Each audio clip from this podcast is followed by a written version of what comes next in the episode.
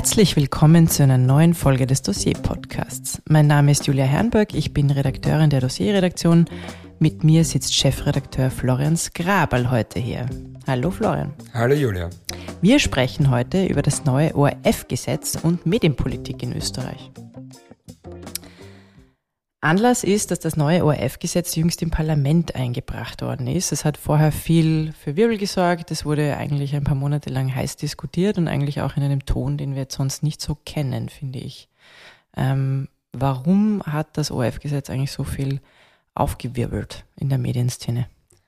Das ORF-Gesetz betrifft den ORF und damit das größte Medienunternehmen des Landes, also nicht nur finanziell, sondern auch von den Personen, die dort arbeiten äh, und von den Reichweiten, die das äh, Medienunternehmen hat. Also der ORF ist Marktführer in TV, in Radio und in Online, erreicht 6,4 Millionen Menschen am Tag im Schnitt. Äh, und damit ist die Bedeutung äh, mit einem neuen ORF-Gesetz auch für den gesamten Markt und für alle anderen Marktteilnehmer, Teilnehmerinnen äh, evident. Dossier hat ja eben äh, im Frühjahr das letzte Heft genau zu dem Thema auch rausgebracht, anlässlich des neuen ORF-Gesetzes. Was ist dir denn eben mit dem Wissen aus diesem Heft auch, was da alles recherchiert worden ist zum ORF, was hat da mitgeschwungen für dich auch in diesem neuen Gesetz und was da jetzt für Reformen notwendig wären? Na, zum einen ist mir schon auch in der Recherche wieder bewusst geworden, wie wichtig eigentlich öffentlich-rechtlicher Rundfunk für eine Demokratie, für die Menschen in Österreich, aber auch in Europa weltweit äh, ist. Äh, und dass es einen starken öffentlich-rechtlichen Rundfunk braucht, äh, vor allem in Zeiten von Desinformation ähm, und ähm, zunehmendem Misstrauen äh, in Medien und Medieninhalte, Medienprodukte, ist das unerlässlich, auch hier einen starken öffentlich-rechtlichen Rundfunk zu haben.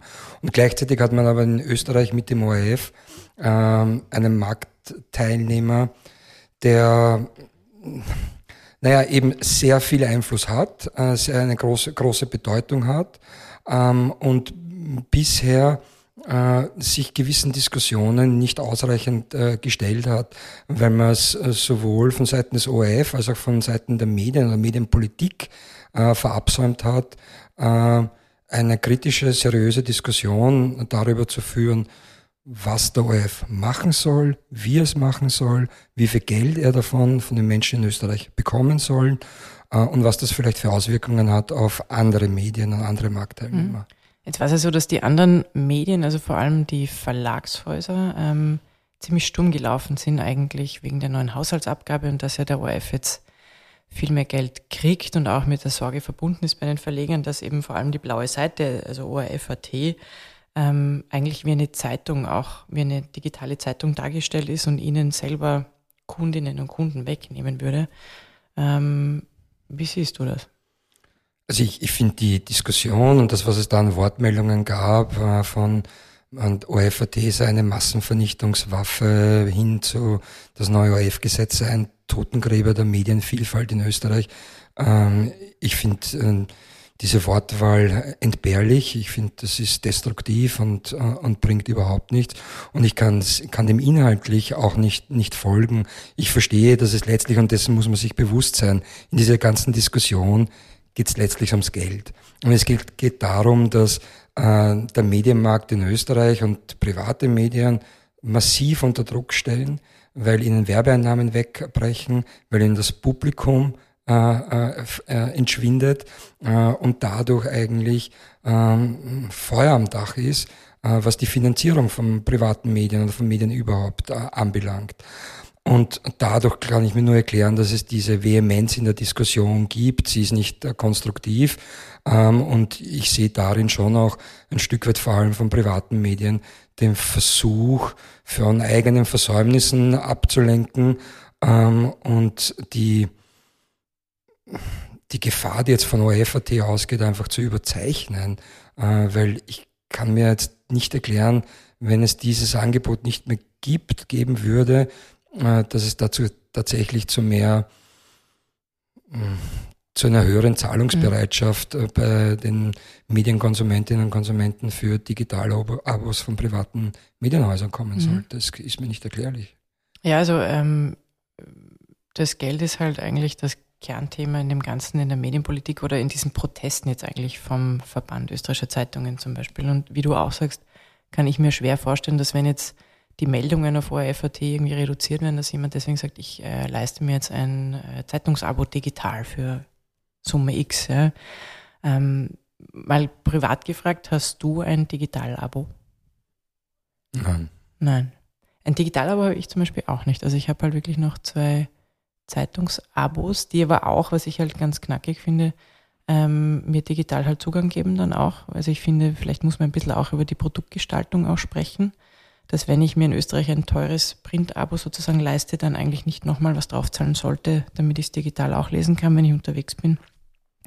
Weil du auch angesprochen hast, die Versäumnisse. Ähm, wie, wie nimmst du denn den digitalen Journalismus in Österreich wahr? Äh, der digitale Journalismus in Österreich wurde insbesondere auch von traditionellen Medienhäusern lange Zeit stiefmütterlich oder von oben herab behandelt. Also Kolleginnen und Kollegen, die in anderen Ressorts äh, arbeiten, gearbeitet haben, äh, auf die wurde eigentlich immer herabgeblickt. Äh, deren Aufgabe war, war es mehr oder weniger Printinhalte auf die Website zu stellen. Ähm, und da sind wir eigentlich äh, im Kern äh, des Ganzen. Die äh, Menschen in Österreich sind weniger bereit, für digitale Inhalte zu bezahlen, weil man sie offensichtlich nicht damit abholen kann, weil man hier offensichtlich keinen Mehrwert vermitteln kann, für den Menschen bereit sind, auch digital zu bezahlen. Mhm. Ähm, ja, und das ist, das schwingt halt mit und ich, ich glaube, das geht halt in der, in der ganzen Diskussion rund um ORF und das ORF-Gesetz geht das unter, dass es tatsächlich massive Versäumnisse gab, äh, um Zahlungsbereitschaft für digitale Inhalte bei den Menschen in Österreich quasi zu fördern. Äh, das ging viel zu spät los und es wurde über Jahrzehnte eigentlich eine Gratiskultur äh, ähm, subventioniert, unterstützt. Äh, nicht nur was jetzt gratis Zeitungen anbelangt, sondern auch es wurden alle Inhalte gratis verschenkt. Dieser Trend, dass äh, Verlagshäuser in Richtung Paywalls gehen, ist eigentlich auch einer der letzten paar Jahre äh, äh und noch nicht schon nicht länger bei uns in Österreich präsent. Mhm. Weil, weil du auch ansprichst, eben die quasi das Nutzerverhalten und auch die Zahlungsbereitschaft, das sind halt zwei so Größen, kann man sagen, aus denen man ein bisschen rauslesen kann, wo die Reise hingeht. Und es wurde eben gerade der neue Digital News Report veröffentlicht.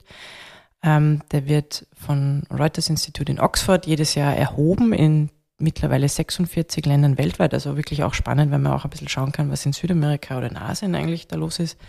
Man sieht halt schon eine gewisse Korrelation auch mit, ähm, mit dem Alter, dass man sagt, also Nutzungsverhalten wird digitaler, aber lustigerweise ist auch in anderen Ländern die Zahlungsbereitschaft wesentlich höher für digitale Inhalte zu zahlen, ähm, zum Beispiel als in Österreich. Also wir sind da schon eine Ausnahme eigentlich auch in dem ganzen Bericht, was meiner Meinung nach schon auch an der, an der Medienpolitik liegt. Also was förderst du, welche Strukturen förderst du? Wir haben aber auch eben ähm, eine Gesellschaft, die, die wahrscheinlich sehr print äh, geschult ist sozusagen oder sozialisiert ist. Das heißt, gerade in den Bundesländern ist es halt sehr schwierig, da auch aus den Bundesländer Zeitungen vom Zahlenpublikum rüber zu wechseln, dass du sagst, wie erwischst du nämlich auch ähm, Publikum, das sich heute keine Zeitung mehr kauft, aber die trotzdem irgendwie dafür zahlen müssten. Wie schaut es denn überhaupt aus, so eben Medienlandschaft in Österreich? Was sind so die, die Parameter, die du besonders findest?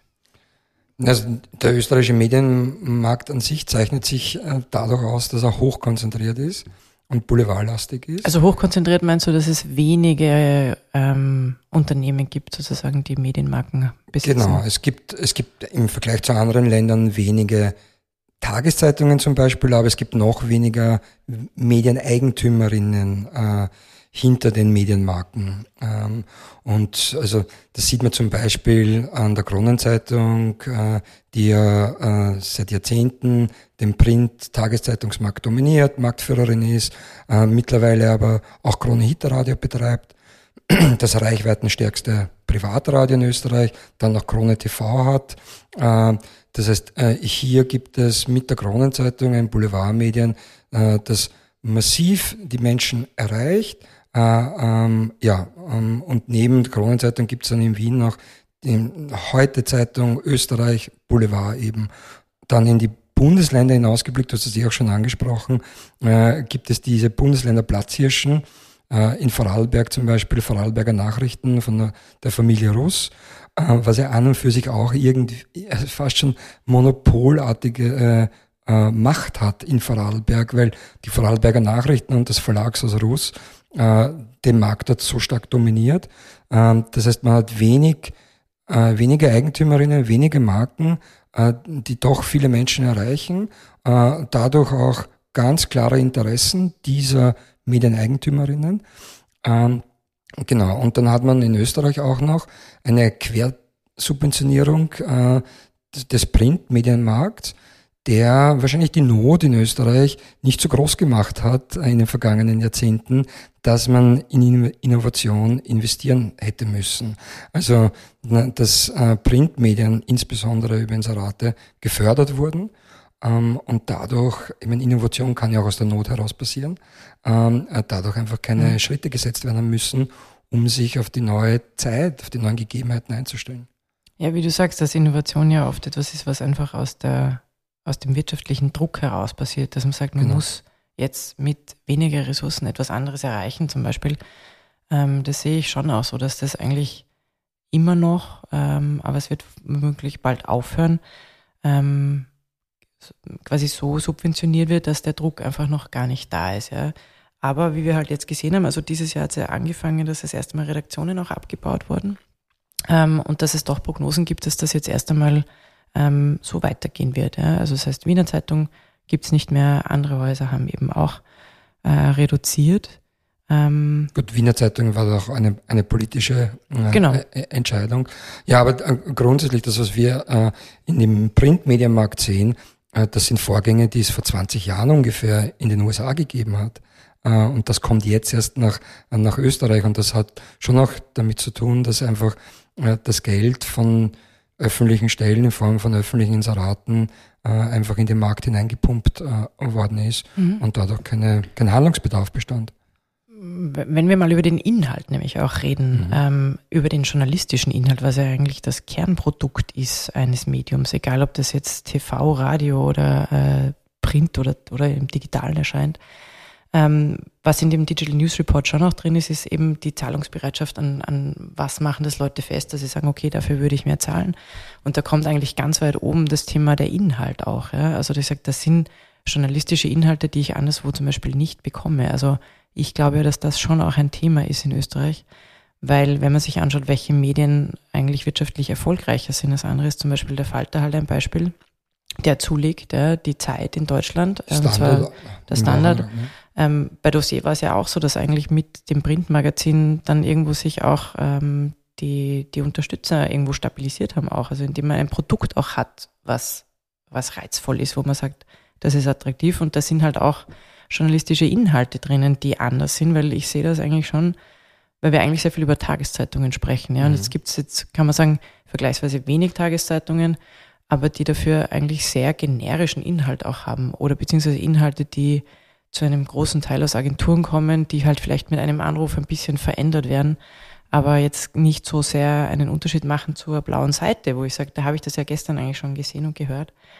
Genau, Inhalte, die ersetzbar sind, äh, die ich entweder auf der Webseite oder in der Zeitung A, genauso wie in der Zeitung B äh, äh, wiederfinde. Und und ich, deswegen, deswegen verstehe ich diese Diskussion rund um OFAT äh, nicht, weil mit genau diesen Inhalten, die auf OFAT veröffentlicht werden, wenn man die als anderes Medium veröffentlichen würde, äh, würde man eben auf das Same machen. Also ich glaube nicht, dass dadurch äh, Menschen bereit sind, äh, für digitale Inhalte dann mhm. zu bezahlen eben bei dem, bei der Einschränkung von der blauen Seite, da merke ich, da habe ich so selber so Ambivalenzen einfach, ja. Weil mhm. das eine, was ich nicht wusste, was ich eben erst bei der Dossierkonferenz hatten wir Gäste aus Deutschland und Schweden auch hier in Wien zu Besuch, ähm, die beide gesagt haben, das wusste ich nicht, dort dürfen die öffentlich-rechtlichen gar nicht so viel Text veröffentlichen, wie es bei uns ist. Ich habe gedacht, das ähm, ist sowieso normal, ja. Also die waren schon erstaunt, dass wir so textlastige öffentlich-rechtliche digitale Seiten haben. Das war das eine, was ich nicht wusste. Ähm, und das andere ist aber, dass ich mir denke, jetzt so rein demokratiepolitisch als Gebührenzahlerin, ja, denke ich mir, habe ich auch ein Recht darauf, dass es eine möglichst breite Information gibt, weil ich das ja auch unterstütze, indem ich das ja mit der Haushaltsabgabe jetzt auch mitzahle.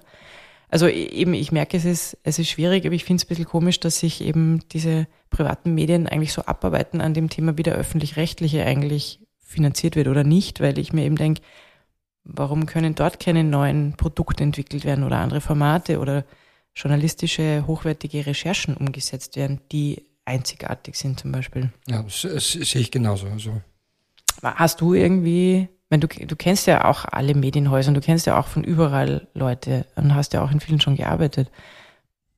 Warum haben wir eigentlich vergleichsweise so einen, ja, ähm, wenig, ich, ich weiß nicht, wie ich es ausdrücken soll, nicht wenig interessanten Journalismus, aber halt doch, wo, wo so wenig recherchiert wird, wo eigentlich so viel eigentlich nacherzählt wird?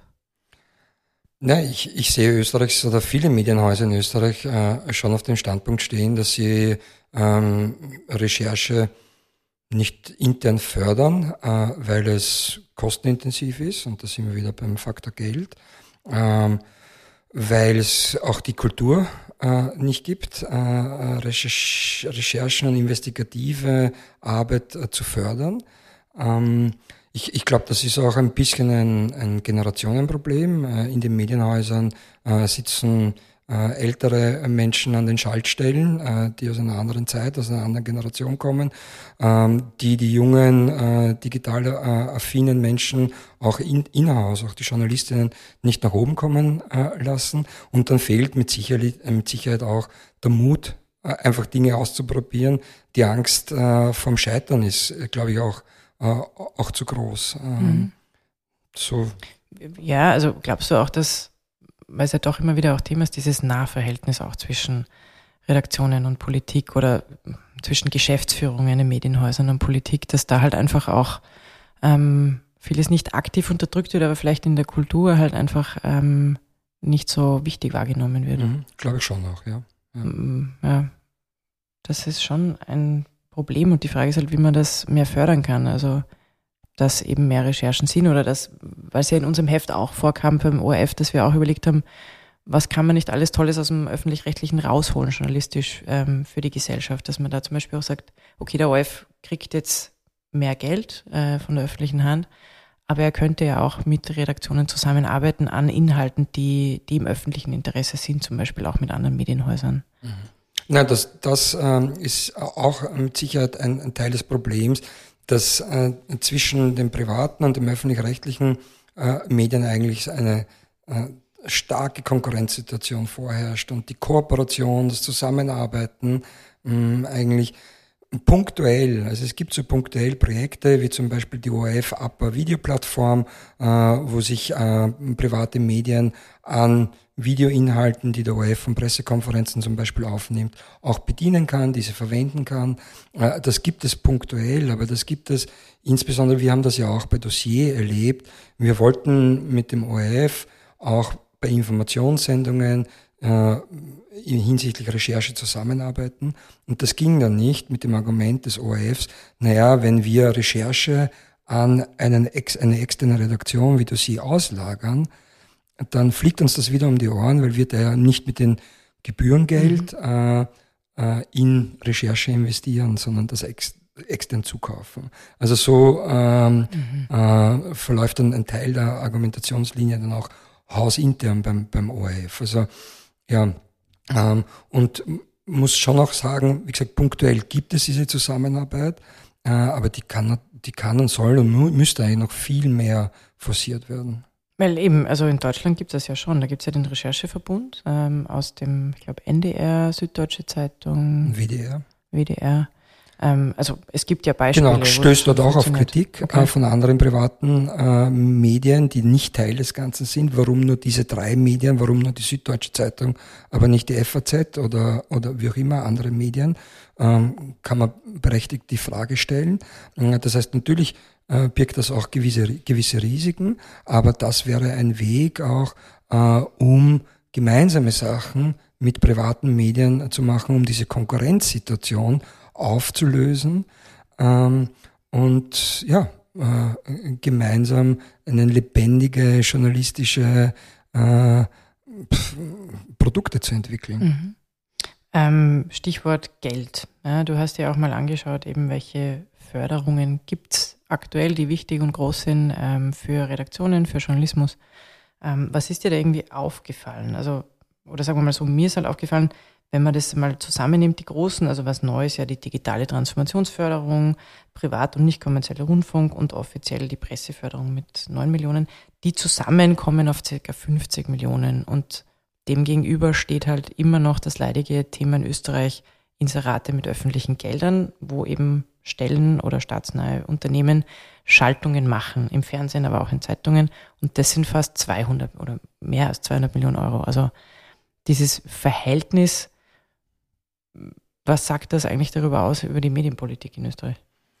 Also zum einen die Dimension ist massiv. Äh, es steckt eigentlich auch jetzt losgelöst vom ORF im österreichischen Medienmarkt wirklich viel Geld, öffentliches Geld drinnen. Ähm, und ich bin bei öffentlichen Inserat, das ist natürlich ein Steckenpferd von uns äh, und eines meiner Lieblingsthemen, äh, bin ich trotzdem, muss man glaube ich trotzdem unterscheiden, es gibt gewisse öffentliche Unternehmen, nehmen wir die ÖBB, äh, wenn die äh, ein neues, eine neue, ein neues Ticket, eine neue Zugverbindung bewerben wollen und so weiter, dann müssen sie natürlich Inserate schalten oder es irgendwie anders bewerben. Und diese Zahlungsflüsse tauchen halt auch in den Medientransparenzdaten auf. Das heißt, ich glaube, man kann jetzt nicht die 200 Millionen Euro öffentliche Inserate hernehmen und sagen, daran ist alles äh, schlecht, sondern es gibt zum Teil oder berechtigtes Informationsinteresse, Kommunikationsbedarf von öffentlichen Stellen. Und dann wiederum gibt's äh, Inserate der Stadt Wien, der Bundesregierung, unterschiedliche Landesregierungen und so weiter, die, äh, wie wir immer wieder gezeigt haben, eine Form der indirekten Presseförderung äh, darstellen und dadurch den, den Markt äh, extrem verzehren. Insofern verstehe ich auch nicht die äh, diesen Fingerzeig der Verlegerinnen und Verleger auf den ORF und die Kritik, da, da fließt so viel Geld hin. Es fließt unglaublich viel Geld in den äh, Printmarkt, äh, in an private Medien, äh, Medienhäuser. Äh, nichtsdestotrotz, also dieses, äh, die, das Ausmaß, die Dimension der öffentlichen Inserate ist in europaweit fast also unerreicht, wenn man mit deutschen Kolleginnen und Kollegen darüber spricht, wie viel Geld hier öffentliche Stellen hineinpumpen, äh, dann ist die erste Reaktion einmal äh, Ungläubigkeit. Also man glaubt, äh, man, die, die, glauben das nicht, ähm, äh, wie viel Geld hier, hier drinnen äh, steckt in diesem, in dem Markt. Man hätte das ja auch jetzt im Zuge dieses ORF-Reformprozesses ähm, oder Reformchenprozesses ähm, wo so viel Aufmerksamkeit auf das Thema Medienpolitik war, hätte man das ja auch aufgreifen können. Und mir kam vor, dass das Thema Inserate ganz bewusst völlig außen vor gelassen worden Na, das, und da sind wir bei einem springenden Punkt. Ja, das hätte auch aufgegriffen werden müssen. Die Regierung hat es tatsächlich auch aufgegriffen, aber separat. Sie haben äh, zwei miteinander verwandte Bereiche äh, abgeteilt voneinander behandelt. Und sie haben sich nicht die Frage gestellt, wie kann Medienpolitik und Medienförderung und darunter fällt, fällt auch die Finanzierung des öffentlich-rechtlichen, aber auch die Finanzierung oder die Förderung privater Medien. Wie kann das groß gedacht werden, alles unter einen Hut gebracht werden? Und weil man das nicht macht, kommt es dann zu genau diesen Diskussionen und zu dieser aufgeheizten Stimmung, dass die Verlegerinnen und Verleger sagen, ähm, der ORF oder OFAT ist eine Massenvernichtungswaffe und, und so weiter, äh, weil man es nicht äh, äh, unter einem, äh, nicht vom, vom Big Picture her löst, mhm. sondern wenn man sie abkoppelt äh, und man sagt, man macht Qualitätsjournalismusförderung, losgelöst von Digitaltransformationsförderung, ähm, äh, vom, äh, von, den OF, äh, von der OF-Haushaltsabgabe etc., anstatt dass man über alles äh, diskutiert mhm. äh, und schaut, wie kann eine für die Demokratie so wichtige Funktion von Journalismus, nicht von Medien. Es werden ja in Österreich sehr oft einfach Medien gefördert und nicht das, der Inhalt, der Journalismus, auf den sie, der eigentlich förderungswürdig ist, mhm. äh, wenn er nach gewissen Kriterien äh, gemacht wird.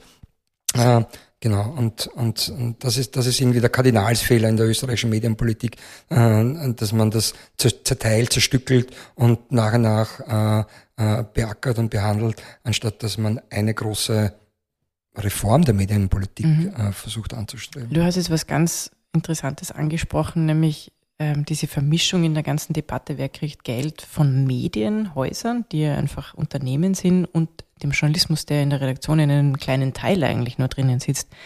Ähm, weil eigentlich müssen wir dann drüber reden, nicht nur über den öffentlich-rechtlichen, sondern Journalismus im öffentlichen Interesse, in dem eben jeder davon profitiert, auch wenn er nicht mitfinanziert, weil er nicht diese eine Zeitung kauft oder weil er gar nicht ORF schaut, ja, sondern weil da vielleicht etwas vorkommt, was auch sein Leben besser macht, ohne dass es der Mensch weiß. Ähm, was gibt's denn da für Ansätze? Also du hast ja auch gesagt, dass die Schweiz da ein recht interessantes Programm fährt eigentlich. Ja, ja, also mir, mir ist der Recherche auch zum OF gesetzt äh, immer wieder die, die Schweizer untergekommen, weil die einen sehr spannenden Zugang äh, haben und daran sieht man auch an, an deren Zugang, wie fortschrittlich dort gedacht und diskutiert wird und wie losgelöst von Einzelinteressen. Äh, in der Schweiz gibt es äh, auch eine Haushaltsabgabe äh, ähm, seit einigen Jahren ähm, und es gibt neben dieser Haushaltsabgabe und die Haushaltsabgabe, mit der Haushaltsabgabe wird der Schweizer öffentlich-rechtliche, die SRG, finanziert. Aber aus dem Topf, die mit der Haushaltsabgabe eingenommen wird, werden auch private, sogenannte konzessionierte Medien auch mitfinanziert. Das sind ungefähr 25 regionale Radio- und TV-Medienanbieter, äh, äh, äh, und die bekommen auch Geld aus demselben Topf wie die SAG, aus der Haushaltsabgabe Geld bekommt. Und dafür müssen sie genauso wie die SAG einen öffentlich-rechtlichen Auftrag erfüllen und auch belegen, wie sie den erfüllen.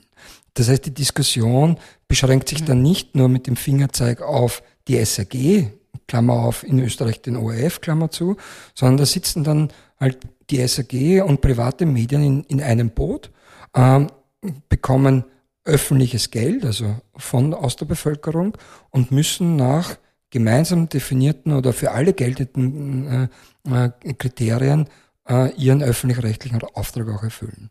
Ist das zum Beispiel auch so, dass man sagt, das sind die Inhalte ausschlaggebend, ähm, dass sie sozusagen ja. Public Value haben? Genau, da, das ist das Stichwort, Public Value. Also ja, das sind die Inhalte für diese Förderung, für diese öffentliche Unterstützung muss auch ein öffentlicher Mehrwert geschaffen werden. Und der muss dokumentiert sein. Äh, und dann gibt es in der Schweiz eine dritte Gruppe, die ganz normalen privaten Medien, die sich ganz herkömmlich über Abos und Werbung finanzieren, die von all dem nichts wissen wollen und die bekommen halt kein öffentliches Geld. Die bekommen nichts aus dem Topf.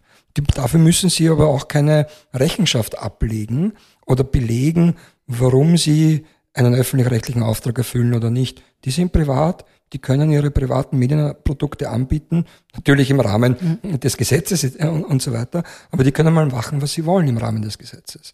Ähm, ja, und das ist so ein wesentlicher Unterschied. Und das, das meine ich auch mit dem, man denkt es nicht äh, in, in, einem, in einem Großen, statt dass man, statt dass man auch die privaten Medien in Österreich, äh, man könnte ja. Momentan hat die Regierung äh, in Österreich die Haushaltsabgabe auf 15,30 Euro festgelegt. Du hast es vorher schon angesprochen, ungefähr 50 Millionen Euro stecken an offiziellen Förderungen im Medienmarkt. Dazu kommen noch Inseratengelder. Es sind ungefähr, wenn man jetzt nur die Inserate der Landes- und Bundesregierungen hernimmt, insgesamt 120 Millionen Euro, die von der öffentlichen Hand in den Medienmarkt hineingepumpt werden. Das sind bei vier Millionen Haushalte, ich weiß, das sind jetzt viele Zahlen, aber bei vier Millionen Haushalte sind das ungefähr 2,50 Euro, die jeder Haushalt für diese öffentlichen Förderungen pro Monat bezahlen. 2,50 Euro pro Monat. Und für den ORF wird man künftig 15,30 Euro pro Monat bezahlen. Warum sagt man als Bundesregierung nicht, wir machen eine Haushaltsabgabe, die ist bei 18 Euro, also die 15,30 mhm. plus die 2,50, circa 18 Euro, oder man sagt 20 mhm. Euro. Und aus diesem Topf werden dann Medien äh, gefördert. Da bekommt natürlich weiterhin das, der Großteil des Geldes geht weiterhin an den ORF. Aber aus diesem Topf beziehen auch private Medien von der Bevölkerung, von den einzelnen Menschen bezahlt, äh, äh, äh ihre, ihre Förderungen. Mhm. Dann würde man ein bisschen auch dieses, dieses ah, der ORF ist, das ist so unfair, der ORF bekommt so viel Geld äh, und so weiter, würde man das ein bisschen äh, mhm. rausnehmen, äh, weil für alle ähnliche oder dieselben Kriterien gelten. Also da höre ich gleich das Schreien in meinem Ohr, weil ja so, also ich kenne schon so viele Leute, die sagen, sie wollen ähm, vorher schon keine GIS-Gebühren zahlen, weil sie ORF nicht konsumieren in ihrem Verständnis und die dann noch mehr sagen würden, glaube ich, ja, aber ich lese ja den Kurier nicht oder die Presse nicht oder so, warum soll ich dafür zahlen?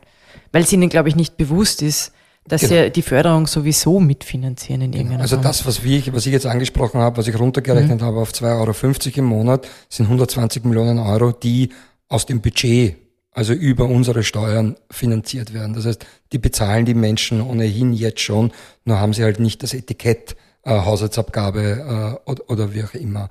Ähm, natürlich äh, gibt es gibt es Menschen, die sagen, warum äh, soll ich überhaupt für Medien äh, bezahlen? Warum wird da mein Geld verwendet? Mm, ist, die, mit denen muss man natürlich in eine Diskussion treten und versuchen zu erklären. Also ich habe jetzt zum Beispiel kein Auto äh, und ich verwende Autobahnen selten, ganz selten, aber ich bezahle natürlich genauso für mhm. diese Infrastruktur, die so vielen Menschen im Land Mobilität verschafft mit. Äh, und genauso sind Medien und journalistische Inhalte äh, eine Infrastruktur der Demokratie und genauso und ohne solide Informationen können Menschen ja keine fundierten Entscheidungen innerhalb einer Demokratie treffen. Und insofern äh, äh, ist, gibt es die Notwendigkeit, äh, dafür auch die Leute wenn man so will, zur Kasse zu bitten, auch wenn sie das nicht wollen, weil es einfach, äh, weil ohne Information werden, wird, äh, ja, wird die Demokratie keine Zukunft, mhm. also hat die Demokratie keinen, keinen Auftrag. Also das gefällt mir sehr gut, der, der Ausdruck, die Infrastruktur der Demokratie. Ich meine, da kommen wir dann natürlich. Ist nicht auch. von mir, ist von, also, ist von, von anderen ah, Medienwissenschaftlern, ja. ähm, aber weißt du, da, da kommt man dann gleich in einen, in einen viel komplexeren Bereich, wo man halt jetzt merkt, dieses, Thema auch ähm, quasi Mistrust, also die Glaubwürdigkeit der Medien ist auch in diesen Berichten, in den aktuellen, dass wir sehen, die hat sehr gelitten weltweit, ähm, aber sie hat sich bei vielen Ländern wieder stabilisiert nach der Pandemie und in Österreich sind noch weiter gesunken. Also dass überhaupt das Vertrauen in die Information, wo du ja sagst, wir brauchen diese Information, um wählen zu können, um informiert zu sein, ja, ähm, wo eine zunehmend große Zahl von Menschen in Österreich sagen, sie, sie glauben dem Ganzen nicht mehr. Ja, also das ist ja auch ein großes Problem, was wahrscheinlich bei uns auch mit diesem Komplex Medienpolitik zu Nahverhältnis auch ein bisschen zu tun hat. Mit Sicherheit. Also das spielt äh, äh, sicherlich mit hinein. Also wenn man äh, Staatsaffären wie die Inseraten-Korruptionsaffäre des ehemaligen Bundeskanzlers Sebastian Kurz mitbekommt, liest, hört äh, etc., dann äh, stärkt das nicht das Vertrauen äh, in, in, in Medien und in den Journalismus, wenn man sieht, wie eigentlich hier das Publikum jahrelang betrogen wurde ähm, und Umfragen frisiert wurden und so weiter. Wenn man gleichzeitig dann mitbekommt, äh, wie im ORF Posten besetzt werden, wie hier, welche Chats, Chats es gibt zwischen der Politik, zwischen hochrangigen Politikern und Politikerinnen und leitenden Angestellten, Chefredakteur äh, beim, beim ORF, dann, dann stärkt das äh, nicht das Vertrauen, sondern im Gegenteil, das äh, zieht dem Ganzen äh, den Boden unter den Füßen mhm. weg. Wenn wir jetzt nochmal auf den ORF zurückkommen, der der Anlass war, dass wir uns da heute unterhalten. Ähm, Stichwort Transparenz beim ORF. Ähm, wie beurteilst du das? Nämlich auch mit den Einblicken, die du in der Recherche bekommen hast. Und jetzt war der ORF ja auch ein bisschen gezwungen, ähm, transparenter zu werden in der ganzen Diskussion. Jetzt kam der Public Value Bericht raus. Also wie transparent ist der ORF im Moment? Ja, leider nicht, äh, leider nicht äh, so transparent, wie er meiner Meinung nach sein äh, sollte, um auch in weiterer Folge äh, Vertrauen und Glaubwürdigkeit äh, zu schaffen. Wir haben in der Recherche äh, etliche Dinge vom ORF wissen wollen und haben leider in den wenigsten Dingen Antworten bekommen. Das beginnt bei so grundlegenden äh, Informationen wie wie viel verdient der Generaldirektor. Wurde uns nicht gesagt. Ähm, geht aber geht aber in mehrere Bereiche hinein. Was kostet eine eine ORF-Sendung äh, zum Beispiel? welche Produktionsfirmen werden beauftragt äh, für welche Produktionen? Und so weiter. Und, und das ist das Interessante, weil du es angesprochen hast, diesen Public Value Bericht, da ist vor kurzem wieder der, die, die jüngste Ausgabe dazu erschienen und da gibt es eine mehrseitige, ein mehrseitiges Kapitel Transparenz, geschrieben vom Unternehmenssprecher, mit dem wir auch in Kontakt waren, um Informationen vom ORF zu erhalten. Und da rühmt sich der Unternehmenssprecher damit, wie transparent der ORF ist. Äh, ob, obwohl gleichzeitig eben diese genannten Dinge nicht herausgegeben werden. Ähm, und ähm, ja, und ein anderes Beispiel ist, äh, es wird immer wieder in den vergangenen Jahren über ein mögliches Informationsfreiheitsgesetz ähm, äh, diskutiert. Und da ist ja Österreich rückständig. Wir sind ja das letzte Land in der Europäischen Union, das das Amtsgeheimnis noch in der Verfassung stehen hat. Und da ist die Position des ORFs auch wahnsinnig spannend, weil sie sagen, Informationsfreiheit ist super, ist wichtig, davon profitiert ja auch die journalistische Arbeit, aber bitte Informationsfreiheit nicht bei uns. Also der ORF in seinen Stellungnahmen zum einem möglichen Informationsfreiheitsgesetz argumentiert auf der einen Seite, wie wichtig das ist, und auf der anderen Seite sagt man, wir als öffentlich-rechtliches Unternehmen äh, äh sollen davon ausgeschlossen sein. Mhm. Äh, was ein bisschen die äh, ja, also es ist keine einheitliche Linie, finde ich. Äh, ähm, und, und das heißt, bei Transparenz hat der ORF auch im Vergleich zu anderen öffentlich-rechtlichen Anstalten viel Nachholbedarf. Und ich habe den Eindruck gewonnen, es, es lässt man sich da bewusst nicht in die Karten schauen, damit man sich auch gewissen Diskussionen nicht stellen muss. Aber geht es da auch nur ums Geld, dass man sagt, weil du hast angesprochen, dass man einfach Spitzengehälter bis jetzt nicht kennt. Das ist ja im neuen ähm, Entwurf ja das drinnen, das genau, glaube ich ab 170.000 Jahresgehalt, das ähm, quasi namentlich auch bekannt sein Das wird soll. geändert, aber da auch ein, ein Beispiel, äh, der ORF, damals noch unter dem äh, Generaldirektor Alexander Rabitz, hat 2012 gesagt, wir veröffentlichen die Spitzengehälter vom Generaldirektor, von den Landesdirektorinnen und Direktoren und so weiter äh, in einem sogenannten Geschäftsbericht. Was hat man ab 2012 gemacht? Man hat keinen Geschäftsbericht mehr rausgegeben, sondern nur noch einen Jahresbericht herausgegeben. Und in diesem Jahresbericht war diese Offenlegung nicht drinnen. Mhm. Äh, also das, das, das ist schon, äh, ähm, ja, es ist schon absurd. Mhm. Äh, ja, weil das wäre natürlich ein erster Schritt, mein, weitergedacht, auch generell bei, bei staatsnahen Unternehmen, dass man halt sagt, wie viel Geld bekommen diese Funktionärinnen und Funktionäre einfach für ihre Tätigkeiten. Genau, genau. Und das Geld ist da die eine Sache. Ich glaube, zur Glaubwürdigkeit oder zum Vertrauen wird auch viel mehr, äh, viel beitragen, äh, wenn es Transparenz darüber gäbe, wie gewisse Personen in Führungspositionen kommen. Warum Unternehmensentscheidungen wie getroffen werden. Und da hat man ja beim ORF seit Jahrzehnten diese immer wiederkehrende Diskussion, dass die Politik in den ORF hineinregiert, dass hier Posten besetzt werden, nicht weil es die hellsten Köpfe sind, jene Menschen mit der besten Qualifikation an den, an den wichtigen äh, Positionen sitzen, sondern aus parteipolitischem Kalkül die Leute dort sitzen. Ähm, und, und das, das führt natürlich auch dazu, dass sich das Publikum ähm, äh, davon, davon abwendet. Und warum? Warum sollte man auch für etwas bezahlen müssen, äh, wenn man weiß, da gibt es eine gewisses, ein gewisses ein Einfallstor und es gibt gewisse Abhängigkeiten, die genau diesen öffentlichen Auftrag, öffentlich-rechtlichen mhm. Auftrag unterwandern. Mhm. Das sind ja auch gerade beim OF die Gremien ein großes Thema, also der Stiftungsrat, Publikumsrat. Insbesondere ähm, der Stiftungsrat. Das sollten ja auch äh, Reformen passieren, weil es ja überhaupt nicht politisch unabhängig ist. Ja, aber so. das, das ist das Interessante. Das ist äh, vergleichbar mit der Diskussion, die wir ums Geld und die Haushaltsabgabe haben. Äh, diese Reformen, obwohl das eigentlich allen Beteiligten aus der Politik und aus dem ORF und jeder, der sich, jeder, die sich damit beschäftigt, weiß, hier gibt es ein Problem mit parteipolitischer Einflussnahme seit Jahrzehnten.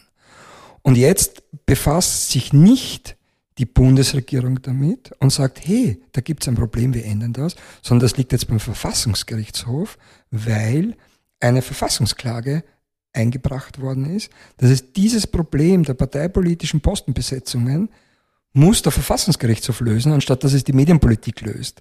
Äh, äh, und das war beim, äh, bei der ORF-Haushaltsabgabe auch so, damals angestoßen vom ORF selbst, der aufgrund des steigenden Streamings, aufgrund der steigenden Userinnen und User, die im Internet sich auch über, auch auf ORF-Plattformen informiert haben, vor dem Verfassungsgericht gezogen ist und gesagt hat, das ist nicht, aus unserer Sicht nicht verfassungskonform, hat der Verfassungsgerichtshof dem Recht gegeben. Äh, und so kam diese Diskussion um die Finanzierung rund um die Haushaltsabgabe äh, mhm. ins Spiel. Mhm. Das heißt, Medienpolitik äh, wird derzeit vom Gerichtshof gemacht und nicht von der Regierung. Mhm. Und die setzt dann das einfach um. Und die, dann gibt es halt ein VfGH-Urteil, das sagt, die äh, derzeitige Finanzierung, also das war im Sommer 22, die derzeitige Finanzierung des ORFs ist nicht verfassungskonform. Äh, liebe Regierung, ändert das. Gesetzgeber ändere das. Äh, und dann äh, kommt diese Diskussion in Gange, okay gut, was machen wir jetzt? Finanzieren wir es aus dem Budget, aus der Haushaltsabgabe und machen wir Haushaltsabgabe draus, etc. Ja. Ähm, Gibt es irgendwelche Beispiele medienpolitisch ähm, in anderen Ländern, wo du sagst, das sind eigentlich ähm, Leuchttürme, da sollten wir hinkommen? Nein, das äh, Beispiel äh, äh, Schweiz habe ich, hab, ich schon gebracht. Ähm, die dürften ja auch in, in, jetzt in diesem Jahr auch noch weitergehen in, in Form in Richtung plattformunabhängige Förderungen. Ähm, interessanterweise findet sich hier etwas, was die österreichische Bundesregierung komplett verabsäumt hat, nämlich in der Schweiz ist allen klar, dass sich äh, Medien, egal ob öffentlich-rechtlich oder private, an so etwas wie ein Selbstkontrollorgan, nämlich Stichwort Presserat halten müssen, äh, wo auch, wo sie dann um die Qualität und die Art und Weise, wie Journalismus entsteht und gemacht wird, geht. Und das wurde in Österreich ja komplett ausgeklammert. Also es gibt zwar so etwas wie eine Qualitätsjournalismusförderung jetzt, ähm, aber mh, äh, eine verpflichtende Teilnahme an dem Presserat äh, oder an medienethische, ich rede ja gar noch nicht von Medienrecht, sondern medienethische äh, Vorgaben und so weiter, ist da nichts drinnen. Ähm, genau, also die Schweiz wäre so ein, ein, ein Beispiel. Äh, grundsätzlich, was, was den öffentlich-rechtlichen anbelangt, äh, ist für mich der, der Leuchtturm die BBC, die natürlich auch immer wieder diese Diskussion hat. Und diese Diskussion, die es in Österreich gibt, gibt es in allen Ländern. Und ich glaube, es ist auch zum Teil gut, dass es immer wieder die Diskussionen gibt, was soll der öffentlich-rechtliche tun? Was, weil sich die, die Bedingungen, äh, die Rahmenbedingungen verändern. Das heißt, die Gesellschaft muss immer wieder darüber diskutieren, was soll der öffentlich-rechtliche, wie ist er zu finanzieren und so weiter. An dieser Diskussion ist ja eigentlich nichts falsch. Nur in Österreich ist sie so total ausbordernd und emotional und, mhm. und äh, ähm, dass, das, dass das nicht konstruktiv äh, ist. Ähm, Genau. Aber an und für sich so jetzt, was Transparenz anbelangt, was den Journalismus, was Fehlerkultur anbelangt, zum Beispiel, ist die BBC äh, ein, ein, ein gutes Beispiel. Und was jetzt noch den anderen Teil dieser Medienpolitik, der in Österreich ja lange Zeit eine Inseratenpolitik war, da muss man eigentlich, glaube ich, nur nach Deutschland schauen. Äh, das würde es dort nicht geben, dass mhm. so viel öffentliches Geld in Form von Inseraten in den Medienmarkt hineingepunktet wird. Ja, also das ist sicher jetzt verabsäumt worden, dass man es zumindest deckelt, dass man sagt, es gibt einen Maximalbetrag, der für Informationskampagnen, die wichtig sind, ausgegeben werden kann ähm, und den Rest ähm, gibt man in irgendeiner Form in eine Förderung, in eine Qualitätsförderung rein. Ja? Weil, wie du gesagt hast, diese Inserate, die sind ja für manche äh, Medienunternehmen ein extrem wesentlicher Umsatzbestandteil, also wo man sagt, ein Drittel oder mehr. Ja? Und nachdem das ja nicht festgelegt ist, kann ja jede Regierung oder jedes Unternehmen von heute auf morgen auch sagen, wir geben jetzt keine mehr aus. Also gar nicht aus Böswilligkeit, sondern weil die nächsten Jahre wirtschaftlich vielleicht einschneidender werden. Ja? Und das heißt, damit beförderst du ja noch mehr ähm, ein Redaktionssterben irgendwo. Genau. Also es ist ja auch unverantwortlich. Nicht nur, weil es Abhängigkeiten schafft, sondern ähm, weil man dann vielleicht auch demokratiepolitisch ein Problem kriegt, mhm. wenn das Geld von heute auf morgen nicht mehr da ist. Ja? Mhm. Ähm, wenn, wenn du jetzt eine gute Fee vor dir sitzen hättest, ähm, eine Medienministerin, gute Fee, was würdest oder was wünschst du dir als Dossier-Chefredakteur von der Medienpolitik in Österreich? Dass sie das große Ganze im Auge hat, äh, dass, sie, dass sich der, der, der Bedeutung äh, bewusst äh, ist. Ich habe den Eindruck, es wäre Medienpolitik, hätte es lange nicht gegeben. Man muss schon sagen, die derzeitige Regierung hat Schritte gesetzt, die die Regierungen in den vergangenen zehn Jahren nicht gesetzt haben. Also äh, es ist schon was passiert. Aber es sind meiner Meinung nach auch, ist nicht das Richtige passiert. Äh, es geht nicht weit genug.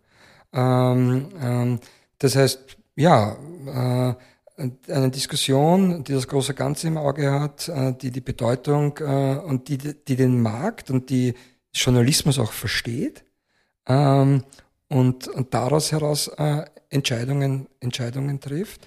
Ähm, und die vor allem, die vor allem keine Angst darauf, äh, davor hat, weil das habe ich so, diesen Eindruck habe ich halt immer wieder, dass, dass man Medienpolitik deswegen nicht äh, schrauben möchte, wenn man mh, dadurch schon ein bisschen auch die Medien gefügig, äh, äh, gefügig macht. Und, und was es eigentlich bräuchte, ist es wirklich eine lebendige, kritische, unabhängige Medienlandschaft, die auch von Zeit zu Zeit den Herrschenden, den Regierenden in die Parade fährt und sagt, wir haben uns das jetzt angesehen, wir haben das überprüft, das stimmt nicht, was ihr sagt. Also die im Sinne der Bevölkerung äh, arbeiten und nicht im Sinne der, der jeweiligen Machthaberinnen und Machthaber ähm, und die ja noch stärker ihre Kontrollfunktion äh, ausüben. Mhm. Ähm, also das würde ich mir, das würde ich mir wünschen.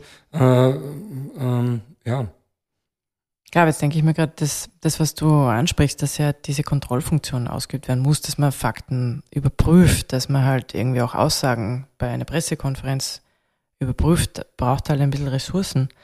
Und dass das jetzt wahrscheinlich, ähm, böse gesagt, im Sinne mancher Regierenden ist, dass das eben gar nicht möglich ist, dass man halt nur noch das schnell runterschreiben kann und dann ein gewisses Abhängigkeitsverhältnis halt auch da ist, wo man dann vielleicht gerade in Zeiten, wo es wirtschaftlich so eng wird, dann eher vielleicht auch unbewusst etwas dann nicht so scharf formuliert. Ja? Genau. Und das ist so. Also dieses Aushungern ja. von Medien und von Journalismus spielt natürlich den Regierenden, den Herrschern, den Mächtigen in die Hände.